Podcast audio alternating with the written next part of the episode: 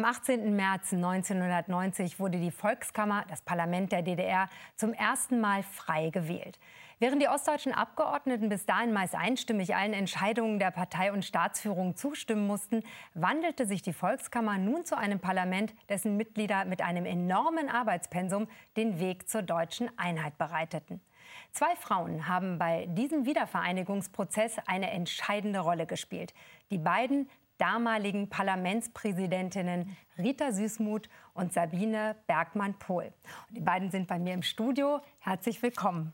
Danke. Ich freue mich sehr, dass wir über diese turbulente Zeit uns zusammen erinnern können und sprechen können. 1990, das Jahr der deutschen Einheit. Wenn Sie zurückblicken, welche Rolle spielten da aus Ihrer Sicht die beiden Parlamente, Frau Süßmuth?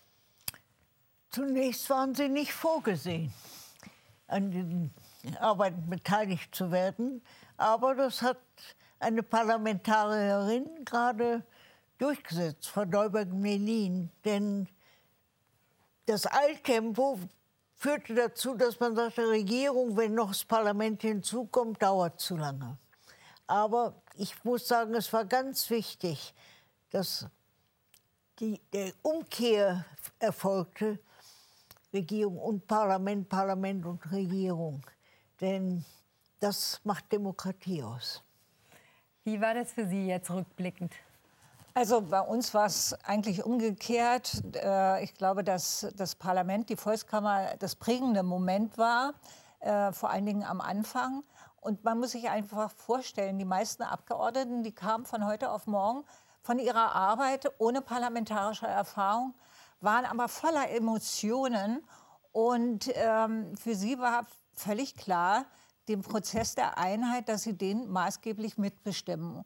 Und äh, dementsprechend haben auch wir durchgesetzt, dass zum Beispiel Staatsverträge, die ja normalerweise zwischen den Regierungen abgeschlossen werden, also wie, wie Währungswirtschafts- und Sozialunion oder Einigungsvertrag, auch durch das Parlament gehen sollten. Und dann ich weiß nicht, wer die Idee hatte, äh, jeweils in beiden Parlamenten einen Ausschuss Deutsche Einheit zu bilden, wo beide Präsidentinnen dann den Vorsitz äh, führen sollten. Äh, die erste und zugleich einzig frei gewählte Volkskammer der DDR tritt ja am 5. April 1990 im Palast der Republik in Ostberlin zu ihrer konstituierenden Sitzung zusammen. Und wir haben einen Einspieler von ihrer Wahl zur Präsidentin der Volkskammer. Meine Damen und Herren Abgeordnete, ich erkläre die erste konstituierende Tagung der Volkskammer der Deutschen Demokratischen Republik der zehnten Wahlperiode für eröffnet.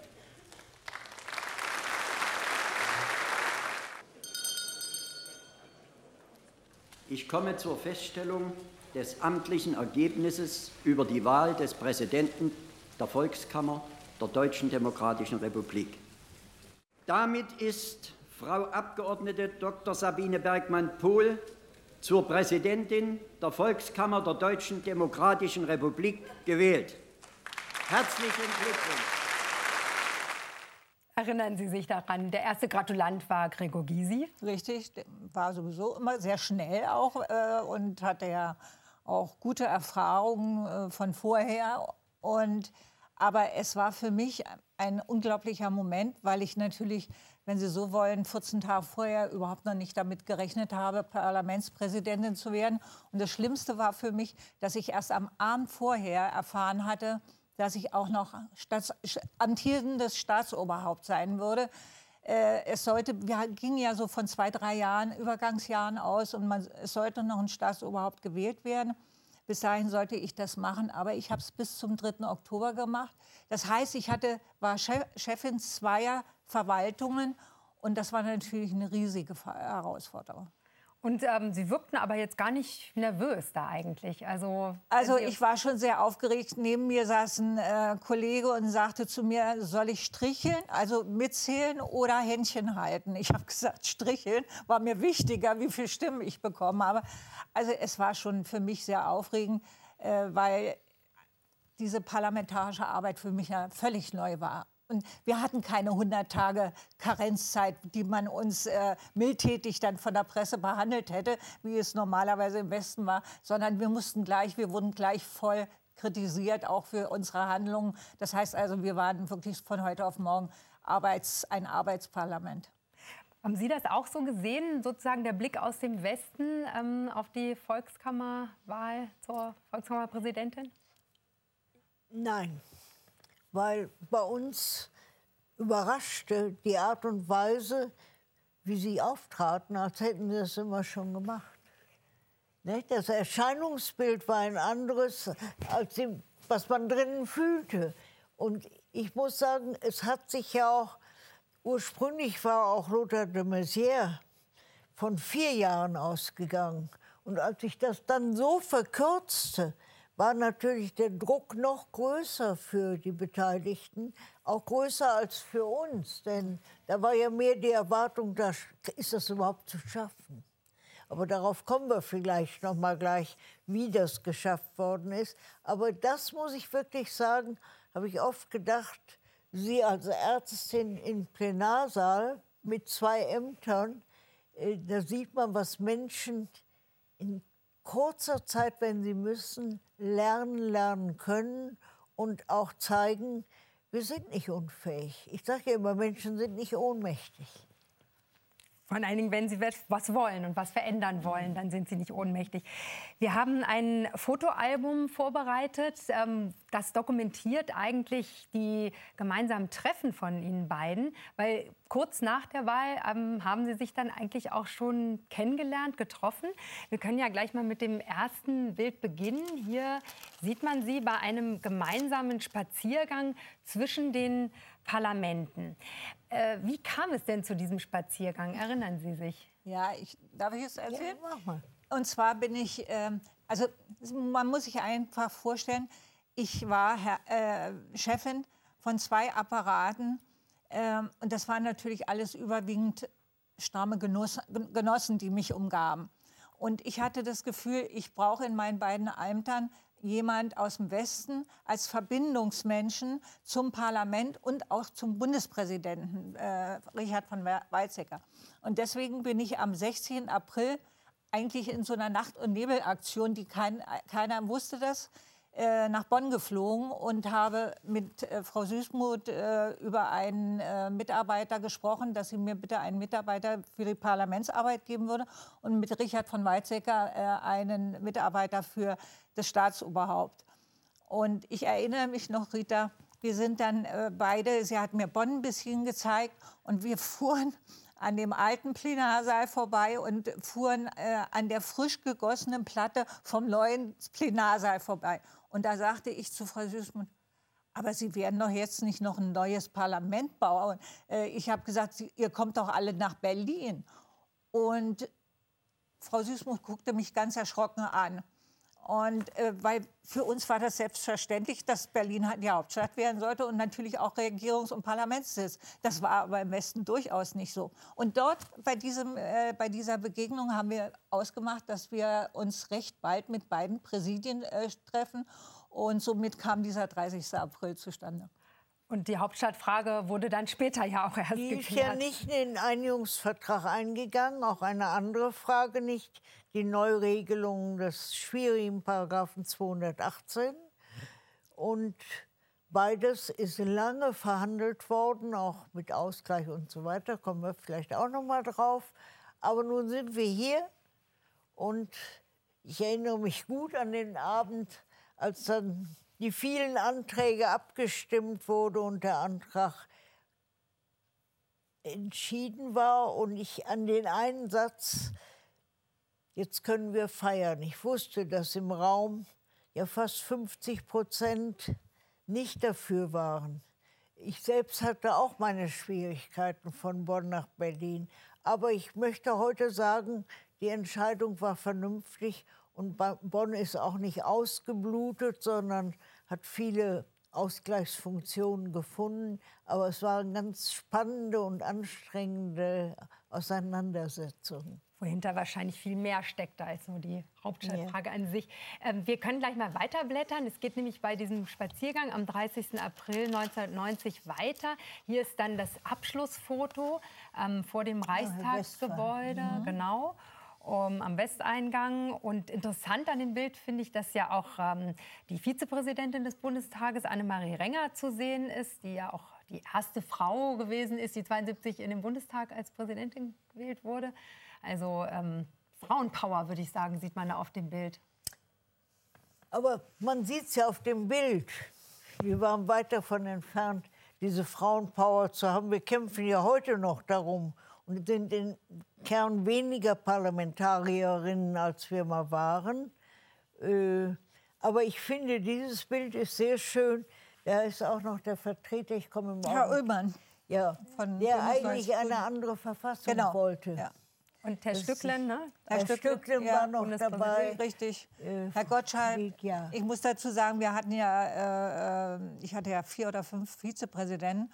Und als, man muss auch wissen, als wir mit der Arbeit in der Volkskammer anfingen, wir hatten gar nichts. Wir hatten keine Telefone, wir hatten keine Arbeitszimmer, wir hatten keine Wohnungen für die Abgeordneten. Und es war ein Arbeitsparlament, was jede Woche tagte. Das war ja vorher mit der anderen Volkskammer ja nie der Fall.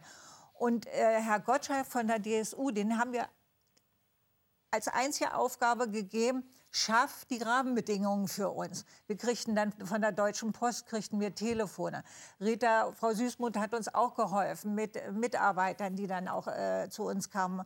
Also das heißt, wir mussten nicht nur wirklich ganz viele Entscheidungen treffen, politische Entscheidungen, sondern wir waren auch noch beschäftigt mit, dem, äh, mit der Logistik des Parlaments. Also es war schon eine riesen Herausforderung. Aber ich füge mal hinzu, ich weiß nicht, wie du es heute rückschauend beurteilst, es war wahnsinnig spannend. Ja.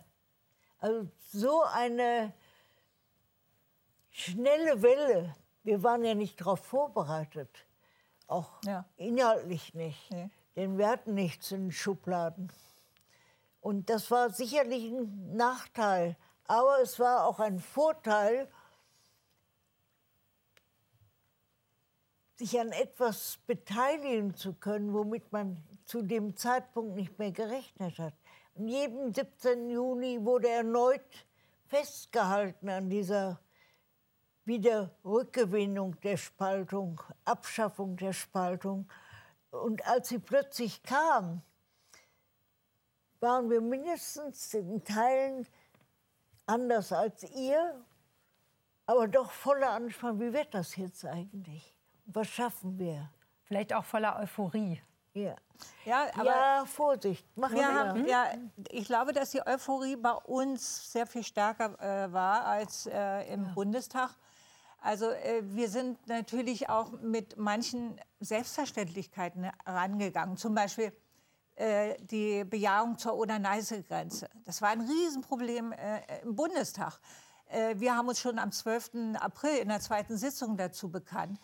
Das heißt also, ähm, bei uns war dieser politische äh, äh, Annäherungsprozess an die Bundesrepublik und der Wunsch nach der Wiedervereinigung, weil die DDR war ja, wenn Sie so wollen, äh, pleite. Insolvent. Also das heißt, wir hatten gar keine andere Chance. Und die Menschen strömten ja auch in den Westen. Äh, und insofern war bei uns die Euphorie, aber auch dass der ganz starke Wille, so schnell wie möglich die Einheit herzustellen. Das hat sich ganz schnell nachher herauskristallisiert. Und ich meine, im Bundestag, in der Bundesregierung hat man natürlich auch die Probleme gesehen, die damit zusammenhängen. Aber äh, wir wussten, äh, es kann nur eine schnelle Wiedervereinigung, äh, sage ich mal, die Lösung unserer Probleme sein. Damit war aber auch verbunden die schnelle Wiedervereinigung, die schnelle Angleichung. Und als schon kurz zuvor bemerkt wurde, so schnell geht das gar nicht. Wir verlieren unsere Arbeitsplätze. Also wie oft habe ich in Betrieben ja auch schreiende Frauen erlebt beim Abbau ihrer Arbeitsplätze. Mhm. Also es war eine Mischung nach der ersten großen Euphorie, die dann auch zunehmend zu scharfer Ernüchterung kam und wo also den blühenden Landschaften nicht mehr getraut wurde und umgekehrt der Westen auch sagte, was hat das für uns für Konsequenzen?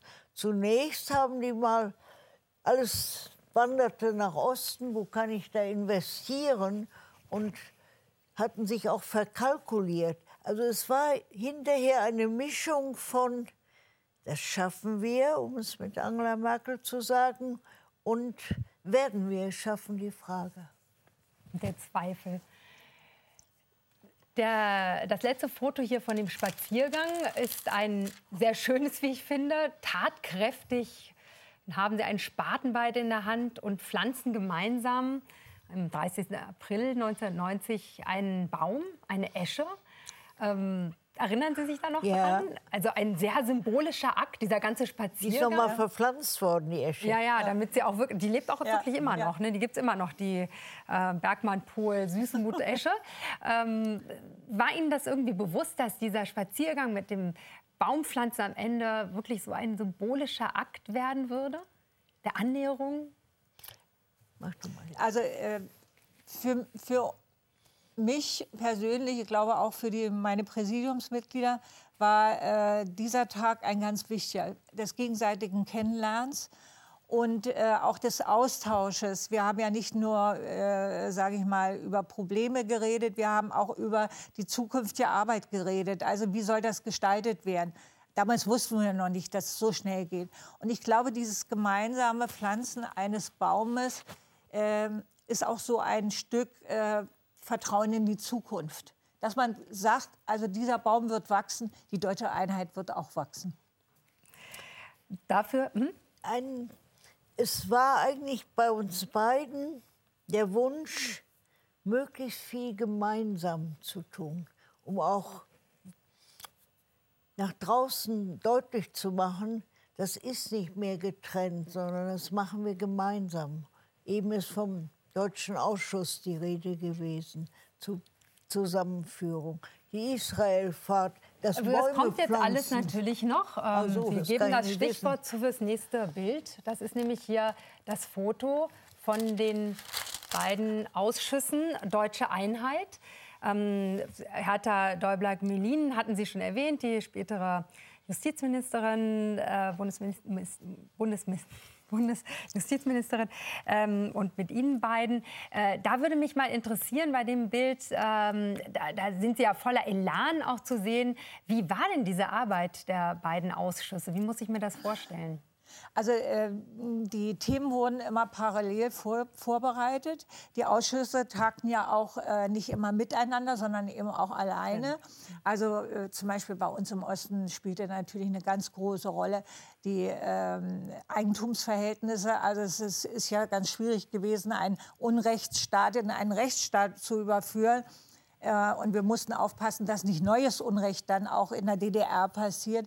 Das heißt also, es wurden immer getrennt, auch getagt und dann zusammen mit bestimmten auch äh, divergierenden Themen.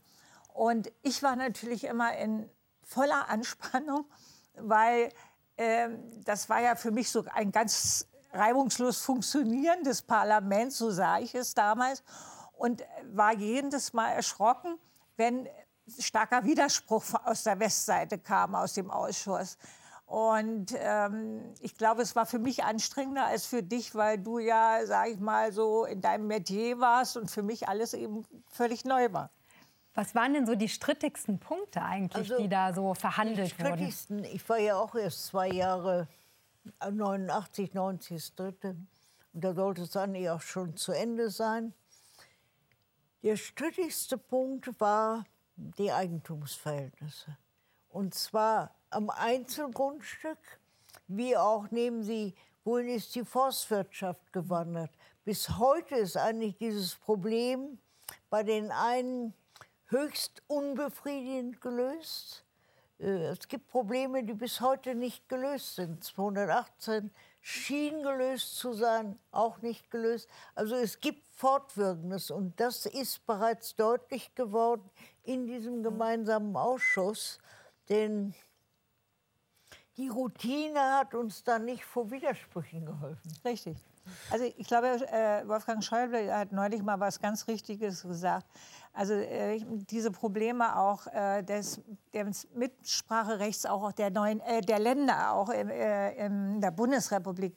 Er hat gesagt, also wenn wir alles berücksichtigt hätten, was so an Wünschen im Einigungsvertrag auch an uns herangetragen wäre, wären wir heute noch nicht fertig. Nicht? Dasselbe gilt ja für den Artikel 23, den wir ja gewählt haben als Beitritts, äh, also als Rahmen für den Beitritt äh, äh, zur Bundesrepublik Deutschland. Wir wussten genau, eine gemeinsame neue Verfassung wäre natürlich demokratischer gewesen. Aber wir hätten es nie geschafft. Wir würden heute noch daran arbeiten. Das heißt also, der Beitrittsbeschluss über Artikel 23 war das einzige Vernünftige. Vernünftig, ja, aber streitig.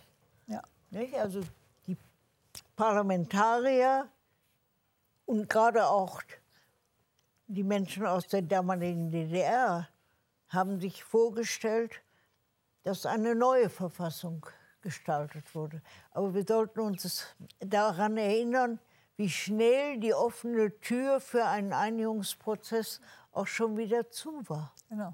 Gut, deswegen ist, da hat sie recht, wenn sie sagt, die Vernunft hat das geboten. Und deswegen hat ja auch die Volkskammer irgendwie so schnell gearbeitet. Also wenn man sich das noch mal vergegenwärtigt, das ist ja unglaublich. 164 Gesetze, 93 Beschlüsse sind gefasst worden in dieser halbjährlichen Legislaturperiode. Ja. Das ist ja wirklich unglaublich. Wie, wie haben Sie dieses Arbeitspensum äh, geschafft zu absolvieren? Also das war äh, ich sage mal, ein, ein mörderisches halbes Jahr für mich. Also ich habe äh, in, in dem halben Jahr vielleicht nachts maximal fünf Stunden geschlafen.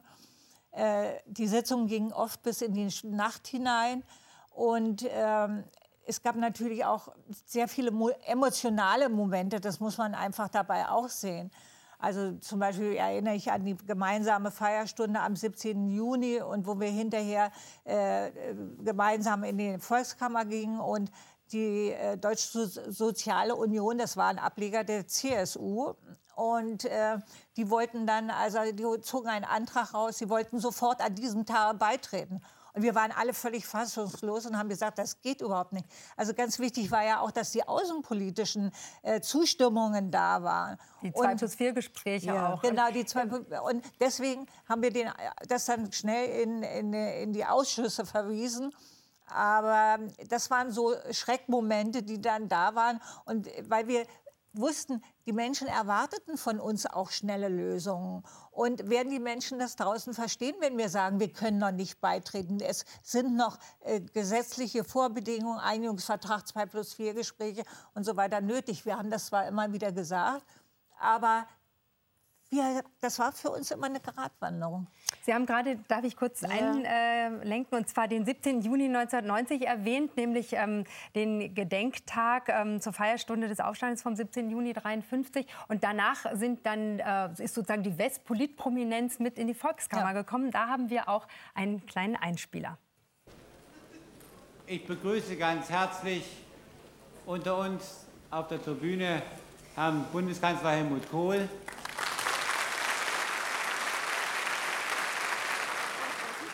Frau Süßmuth, die Präsidentin des Deutschen Bundestages, ist da. Und Hans-Jochen Vogel, der Fraktionsvorsitzende der SPD.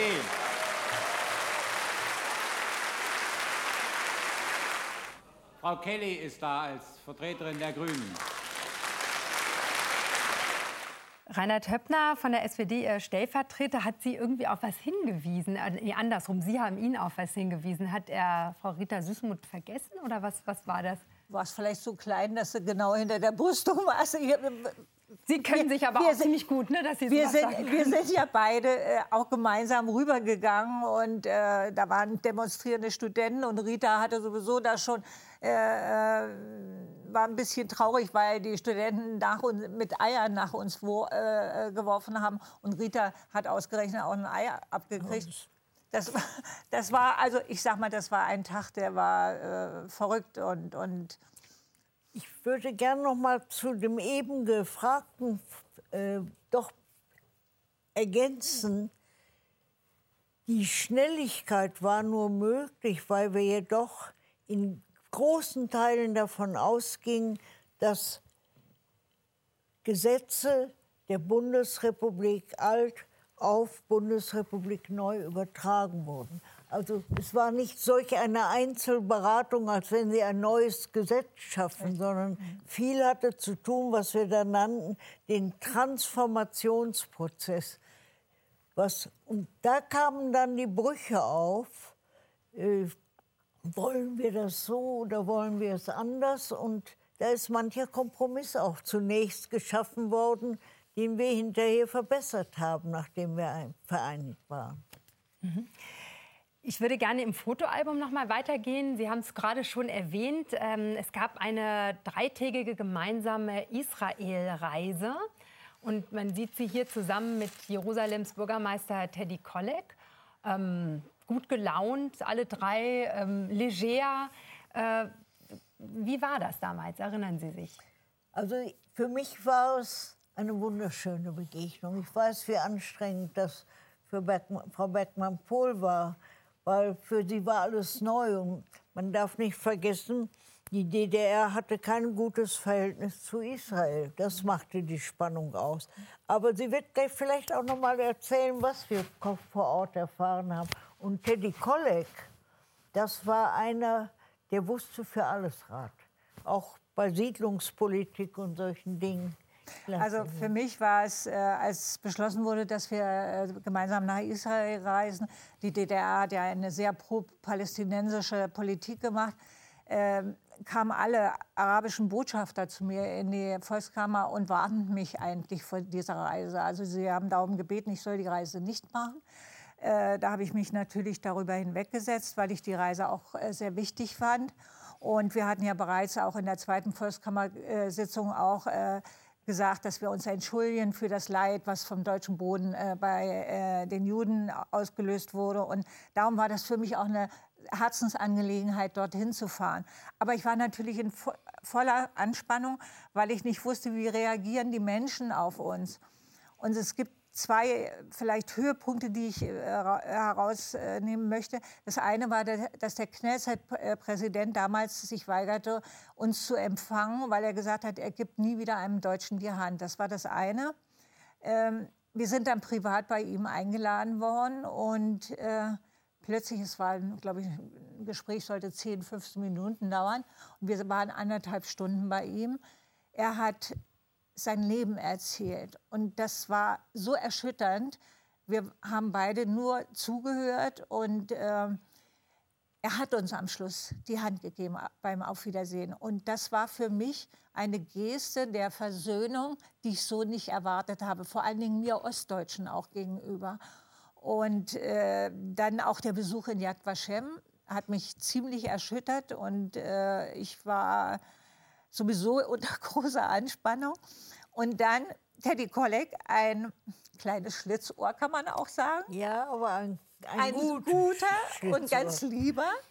Äh, sagte dann am letzten Tag, äh, also Frau Süßmuth kam zu mir und sagte, äh, Herr Kolleg möchte mit Ihnen sprechen, und zwar unter uns sechs Ohren und Augen. Und er sprach mich an und sagte, also die DDR hätte ja noch überhaupt keine Wiedergutmachung äh, äh, gezeigt. Also, und mir wurde heiß und kalt und ich habe gedacht, um Gottes Willen, was kommt jetzt auf dich zu? Du bist gar nicht darauf vorbereitet. Und dann sagte er, können Sie sich vorstellen, eine Geldspende für meinen Park. Ich habe einen, einen Begegnungspark, wo ich äh, palästinensische Jugendliche und arabische Jugendliche mit jüdischen Jugendlichen zusammenbringe. Äh, ich sage, ja, das kann ich mir vorstellen und äh, ich werde mich dafür einsetzen. Und so bin ich nach Hause gefahren. Und ich habe den Haushaltsausschuss gebeten, äh, doch eine Summe bereitzustellen. Und man hat sich geeinigt auf zwei Millionen. Wir hatten ja schon die D-Mark. Und zwei Tage vor, vor der Wiedervereinigung ruft mich äh, die Mitarbeiterin von Teddy Kolleg an und sagt, Frau Beckmann-Pohl, das Geld ist noch nicht da. Und ich habe gedacht, um Gottes Willen, wenn die Wiedervereinigung da ist, ist das Geld weg. Und habe also sofort veranlasst, dass die zwei Millionen äh, äh überwiesen werden. Und wir haben dann zu Teddy Kollegs 80. Geburtstag, hat er mit mir feierlich eine Rolle äh, in, in, Jerusalem, da hat er mich nochmal eingeladen, dort äh, äh, versenkt in dem Park. Und das war für mich ein toller, toller Moment. Man muss von Teddy Kollek heute noch sagen, es wird schnell vergessen. Immer wenn irgendetwas Unangenehmes für die Palästinenser wieder gemacht worden war, hatte er seinen Park, in dem er die Kinder einlud aus Palästina und Israel Und das war die, waren die Jahre, das betraf nicht nur Teddy Kollek, wo die Partnerschaftsgemeinden zwischen Palästina und Israel entstanden. Und da wurde viel an Austausch gepflegt, Förderung und so weiter. Also so ein Teddy Kollek dürfte nochmal geboren werden. Das wäre gut. Eine sehr bewegende Reise. Ich würde gerne jetzt noch mal wieder zurückgehen. Ähm, also das war dann ja Ende Juni, am 26. Juni, dieses Treffen mit Teddy Kollek äh, und die Reise ähm, Richtung ja, der großen Entscheidung. Ähm, August, also der 22. August, eine Sondersendung ist dort einberufen worden. Und es war kurz vor drei, äh, vor drei Uhr am 23. August, als die Abgeordneten der Volkskammer den Beitritt ihres Landes zur Bundesrepublik beschließen. Und wir haben dazu einen Einspieler. Die Volkskammer erklärt den Beitritt der DDR zum Geltungsbereich des Grundgesetzes der Bundesrepublik Deutschland gemäß Artikel 23 des Grundgesetzes mit der Wirkung vom 3. Oktober 1990. Das liegt Ihnen in der Drucksache Nummer 201 vor. Abgegeben wurden 363 Stimmen. Davon ist keine ungültige Stimme abgegeben worden. Mit Ja haben 294 Abgeordnete gestimmt.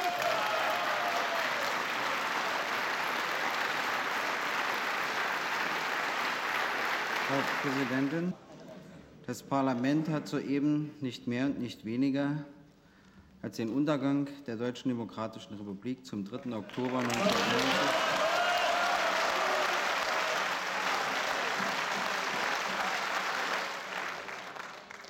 beschlossen.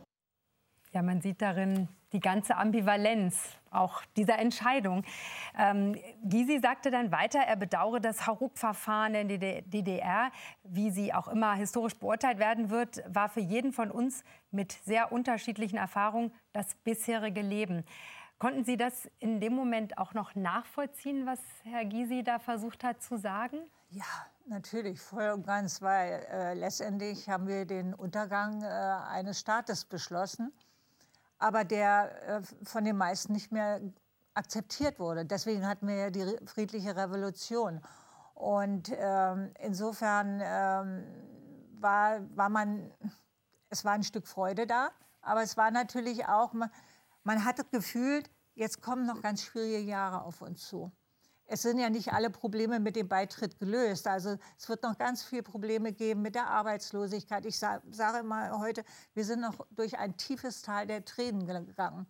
Und, aber es war natürlich auch ein glücklicher Moment, weil ich nie in meinem Leben geglaubt habe, dass ich das noch erlebe. Also das, das, diese Ambivalenz hatten wir, glaube ich, alle. Was denken Sie, wurden genügend äh, und hinreichend Zweifel mitbedacht beim ganzen Einigungsprozess? Nicht beim Einigungsprozess, aber danach.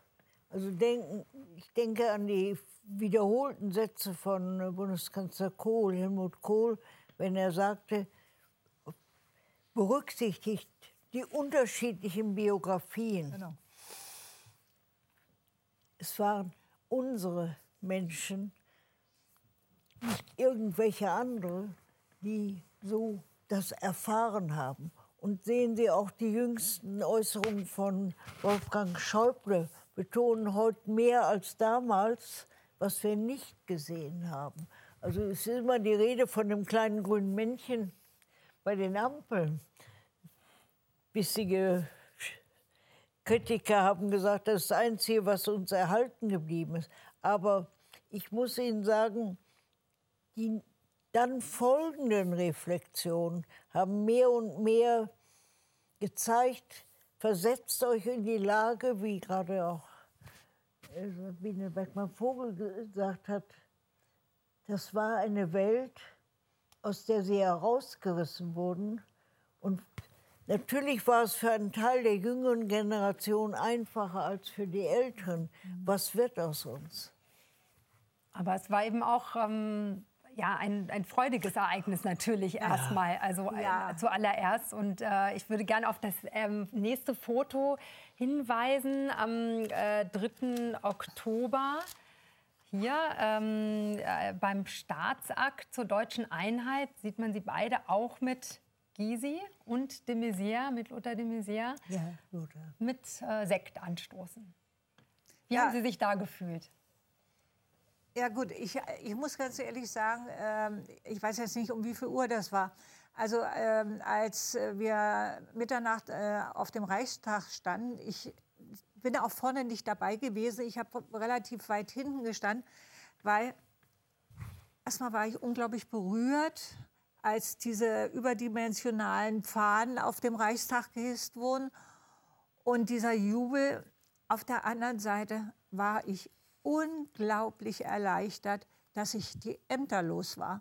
Weil ich hatte so das Gefühl, ich kann nicht mehr. Ich bin äh, völlig äh, ausgepowert. Und ähm, wir hatten ja dann am nächsten Tag noch im, in der Philharmonie äh, hatten wir dann noch eine Veranstaltung zum 3. Oktober äh, zur Wiedervereinigung. Und ähm, es war für mich ein Tag äh, des Glückes, aber im Nachhinein muss ich sagen, ich habe damals noch nicht geahnt, wie viel Ärger, wie viel auch Verletzungen noch auf mich zukommen würden. Denn es war nicht immer einfach für uns als Abgeordnete, uns im, im Bundestag durchzusetzen, weil es gab eine gewisse Stigmatisierung. Es gab viel Hilfe, es gab auch viel Verständnis, aber es gab auch viel Stigmatisierung. Und ähm, so wie Rita das vorhin auch gesagt hat, und das war manchmal sehr verletzend. Das heißt also, wir haben schon länger gebraucht, um äh, uns dort durchzusetzen. Ich hatte zwar keine Probleme, mich durchzusetzen damit, aber was einem so dann gesagt wurde, so nach dem Motto, ihr habt eure Kinder in die Krippe gegeben, ihr seid Rabenmütter. Äh, und äh, ich musste ja auch sofort, äh, sage ich mal, Rede und Antwort äh, geben, weil ich war ja dann auch äh, äh, parlamentarische Staatssekretärin im Gesundheitsministerium, auch ein schwieriger Job, muss man sagen. Polikliniken zum Beispiel So, das Thema. Ja. Im Ministerium hat man mich immer nur ganz schief angeguckt, wenn ich also gesagt habe, Polikliniken sind ein tolles System der äh, facharztübergreifenden äh, äh, Diagnostik und Therapie und so weiter. Es war nichts zu machen, es gab Vorbehalte. Und ein Beamter hat neun Jahre später zu mir gesagt, ich gebe zu, auch wir waren politisch verblendet. Und ich glaube, das bringt es auf den Punkt. Man braucht ein bisschen Zeit, um eigene Fehler einzugestehen, scheinbar. Wir haben hier noch das äh, letzte Bild, das schließt sozusagen das schön ab. Das ist dann die erste gemeinsame Sitzung beider Parlamente im Plenarsaal ähm, am 4.10.1990. Und äh, genau, da sind, das sieht ja ganz harmonisch aus. Erstmal noch nicht nach Streit, aber man kann da ja auch nicht reingucken. Ne? So ist es. Man kann nicht reingucken, aber ich erinnere mich sehr lebhaft daran. Es waren zunächst die sächsischen Abgeordneten, die Abgeordneten aus Sachsen, die sich zusammenrauften und wo dann die westliche Gruppe sagte, was kopieren die dort immer? Weil sie getrennte Anträge einbrachten. Und es ist durch diese Auseinandersetzung, was wollen wir verändern, dann zwar auch Misstrauen aufgekommen, aber es kam auch das auf, was dringend notwendig war. Habe ich auch bei den Frauen erlebt. Nicht nur Weinen und Danke, sondern Rückgewinnung ihres Selbstwertgefühls. Wir sind auch wer, wir können auch was und das haben sie auch bewiesen. Und das ging bis in den Bundestag. Ich verstehe das sehr gut, weil das erste Gefühl, was wir vermittelt haben, ist, macht's doch so wie wir. Wir haben, verstehen das alles besser als ihr. Und dann erst ist auch die nachdenkliche Zeit gekommen. Die Polikliniken haben wir ja zum Teil imitiert. Ja, medizinische Nee, aber Versorgungszentren. später. Was haben Sie noch gelernt von den Abgeordneten der Volkskammer, die dann im Bundestag waren? Oder eben ganz konkret von Sabine Bergmann-Pohl?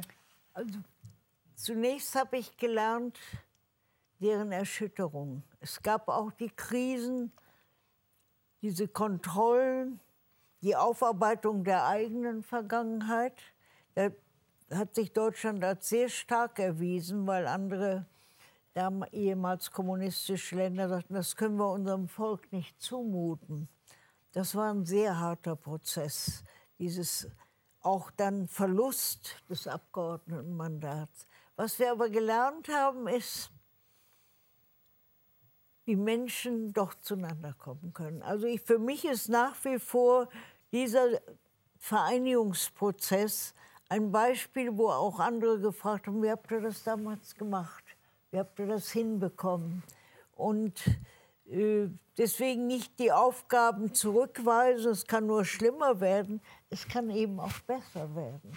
Und das ist ja eben thematisiert worden, diese Furcht auch, Mensch, wenn es schief geht, was ist dann? Das hätte ich für viel schlimmer erfahren. Für mich war eigentlich der glücklichste Tag der 9. November 89. Mhm. Da war das noch in der Euphorie der Unbefangenheit, eine neue Welt. Aber natürlich war die neue Welt auch eine alte Welt. Und beides musste miteinander verbunden werden. In der ersten gemeinsamen Sitzung haben Sie gesagt, Frau Bergmann-Pohl, ähm, Sie wünschen sich, dass der Wiedervereinigungsprozess nicht nur von den Regierungen, sondern von den Parlamenten gestaltet wird. Rückblickend, was denken Sie, ist das geglückt? Ja, ich glaube, dass wir gerade äh, als ostdeutsche Abgeordnete versucht haben, immer wieder unsere eigenen Vorstellungen in den Regierungsprozess auch einzubringen. Ähm, es ist auch ganz wichtig gewesen. Ich habe zum Beispiel auch viele Frauen in meinen Wahlkreis eingeladen, um mal ihnen live zu zeigen, manche haben ja gesagt, wir, wir sind noch nie im Osten gewesen, ne, um ihnen auch live zu zeigen, welche Probleme Frauen, die vorher arbeiten gewesen, 90 Prozent, über 90 Prozent der Frauen waren im Arbeitsprozess, die plötzlich arbeitslos waren und mit sich nichts mehr anfangen konnten und äh, Verlustängste hatten was man im Westen nicht verstanden hat, äh, da hat man dann gesagt, na, die haben doch jetzt mal Zeit, können sich um die Familien kümmern. Also das wollten die aber gar nicht. Die wollten arbeiten gehen. Das war, das war ihre Anerkennung. Und wir haben unsere Kinder auch nicht deswegen vernachlässigt. Das heißt also, dieses gegenseitige Verständnis füreinander aufzubringen. Und das war ganz schwer. Und was ich als Frau besonders empfunden habe, als ich dann hörte, da gibt es eine Gruppe der Frauen und ich soll doch dorthin gehen, habe ich erst mal gesagt, was soll ich eigentlich da? Äh, ich brauche keine Gruppe der Frauen. Aber ich habe sehr schnell gelernt, dass wir als Frauen in einem wirklich stark geprägten patriarchalischen System nur uns gemeinsam durchsetzen können. Und wir haben das ja auch ganz beispielhaft am Paragraphen 218 deutlich gemacht. Denn da waren wir als Frauen auch äh, parteiübergreifend die das Handeln in der Hand hatten und äh, die Regierung gezwungen haben, sich unseren Vorschlägen anzuschließen. Äh, äh, Denn Rita und ich, wir waren in dieser äh, äh, Gruppe, die das mit vorbereitet haben. Und es gab viel Auseinandersetzung auch mit den Frauen.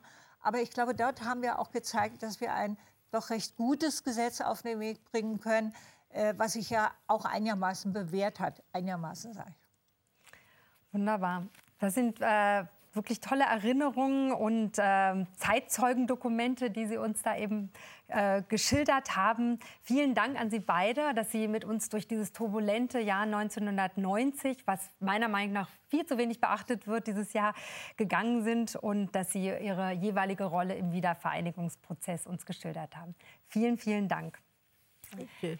Das war unsere Sondersendung anlässlich des 30. Jahrestages zur ersten freien DDR-Volkskammerwahl. Ich bedanke mich sehr für Ihr Interesse. Auf Wiedersehen.